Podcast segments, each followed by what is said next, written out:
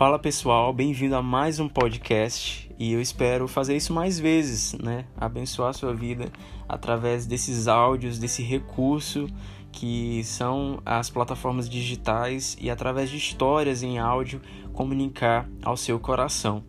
Bem, hoje eu queria falar do braço da adoração.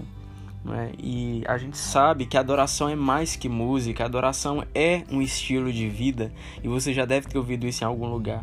Adoração é uma posição, uma postura, de preferência prostrado, não é? Diante de Deus e de pé diante deste mundo. Mas você sabe que em todas as culturas, né, em todos os povos e culturas, tudo que é objeto de adoração exige é, uma reverência, uma determinada devoção né, objeto de adoração. E no caso do nosso Deus, diferente de outras culturas, essa aproximação ela acontece de outra forma, né?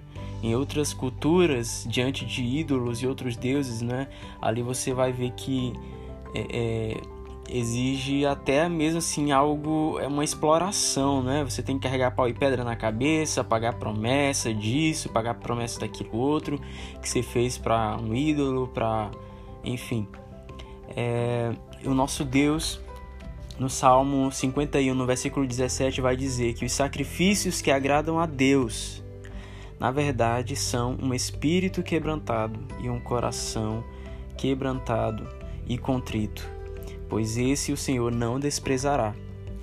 Então, a chave para se aproximar de Deus através da adoração, da verdadeira adoração, é um coração contrito e quebrantado porque a palavra diz que o coração contrito e quebrantado o Senhor não despreza.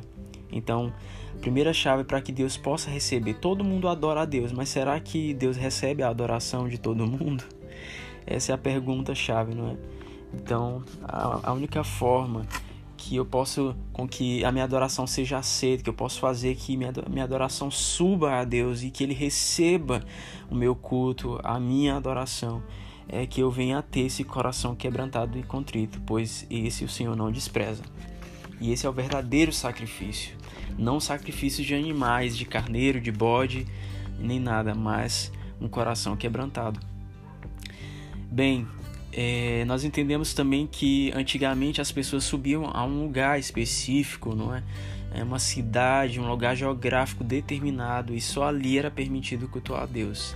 Mas na nova aliança, né? Depois que Jesus veio, rasgou o véu e nos deu livre acesso à presença de Deus através do seu sangue derramado na cruz, do seu lado rasgado, nós temos acesso à presença de Deus de forma que eu sou o lugar da adoração 24 horas por dia, 7 dias da semana, amém? Porque no passado, só em Jerusalém, Samaria ou na Judéia, né? Como está escrito, mas hoje por onde eu passar, eu carrego a adoração e tudo o que ela traz. Bem, adoração gera transformação, não é?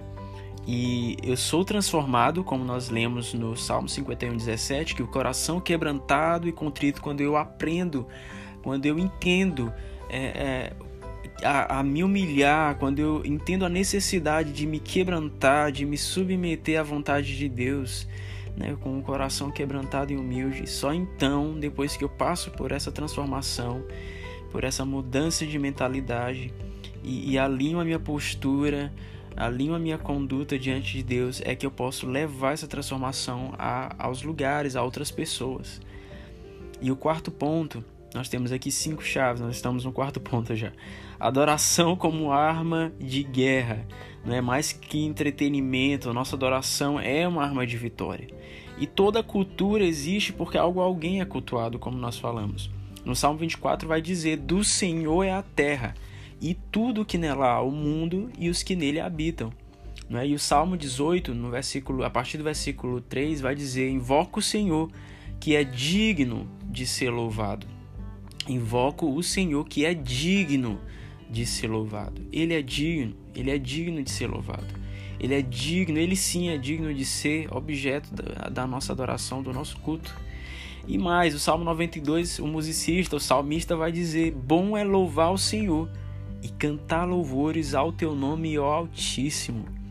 Então, sim, adoração é mais que música, mas através da música eu posso também adorar. e mais, mudar ambientes. Adoração é uma linguagem, é uma expressão de amor ao nosso Deus e Pai Celestial.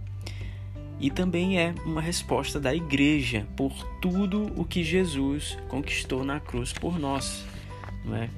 é um, uma forma de responder a tudo aquilo que Deus tem feito por nós, as suas promessas, as bênçãos que Ele derrama sobre nós diariamente. A palavra vai dizer que grande é a misericórdia do Senhor e a sua fidelidade, que elas se renovam todas as manhãs sobre nós, e por isso nós nos alegramos, nós podemos cantar, adorar e agradecer. Isso é adoração. Eu desconfio que Deus fez o mundo cantando.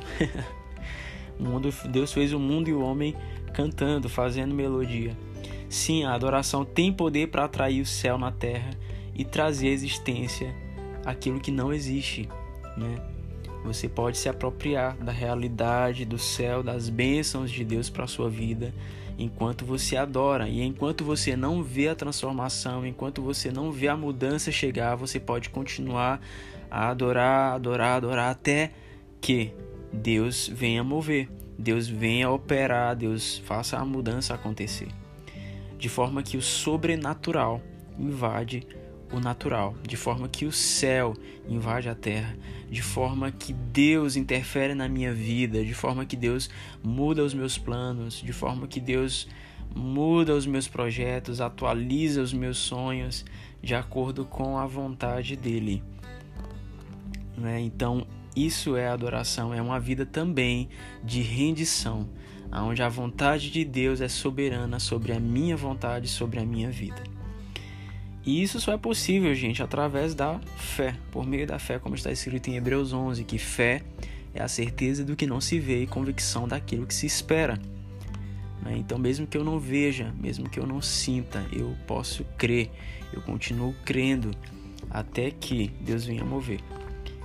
Pessoalmente, tenho um testemunho sobre o braço da adoração.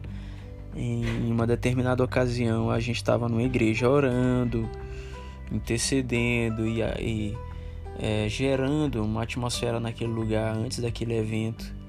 E eu vi como que um braço quebrado e Deus me falou que era o braço da adoração. E quase que instantaneamente, enquanto eu compartilhava isso, dessa visão que eu tive, foi muito rápido, é, o violão escorregou e quebrou o braço. E a gente sabe que violão é um instrumento básico de adoração. Você, você pode até não ter uma banda completa, mas se você tiver um violão, você faz algo. e Deus falou isso para mim, que era o braço da adoração, que estava quebrado naquela cidade, naquele lugar e que precisava ser restaurado. Bem, o testemunho depois foi de restauração, Deus abençoou e naquele dia essa convicção apenas se tornou mais forte no meu coração. Eu já, já entendi, eu já tinha esse entendimento, mas aquilo se fortaleceu de que a adoração ela realmente é um braço forte, é o braço de Deus operando e movendo na terra. Por isso a gente não pode se calar e devemos continuar e continuar e continuar a adorar e cantar, invocar o nome do Senhor que é digno de ser louvado, porque ele vai mover, ele vai fazer, ele vai responder. Amém? É isso que eu gostaria de compartilhar é, com você sobre o braço da adoração. Esse braço que move ambientes, esse braço que gera atmosfera, esse braço que muda as coisas de lugar, esse braço que é poderoso para vencer nas batalhas, esse braço que também está aberto para nos receber e nos abençoar e liberar bênçãos sobre as nossas vidas. É o braço forte, é a destra de Deus, é o braço da adoração. Amém? Então é isso que eu gostaria de compartilhar com você e até o próximo podcast.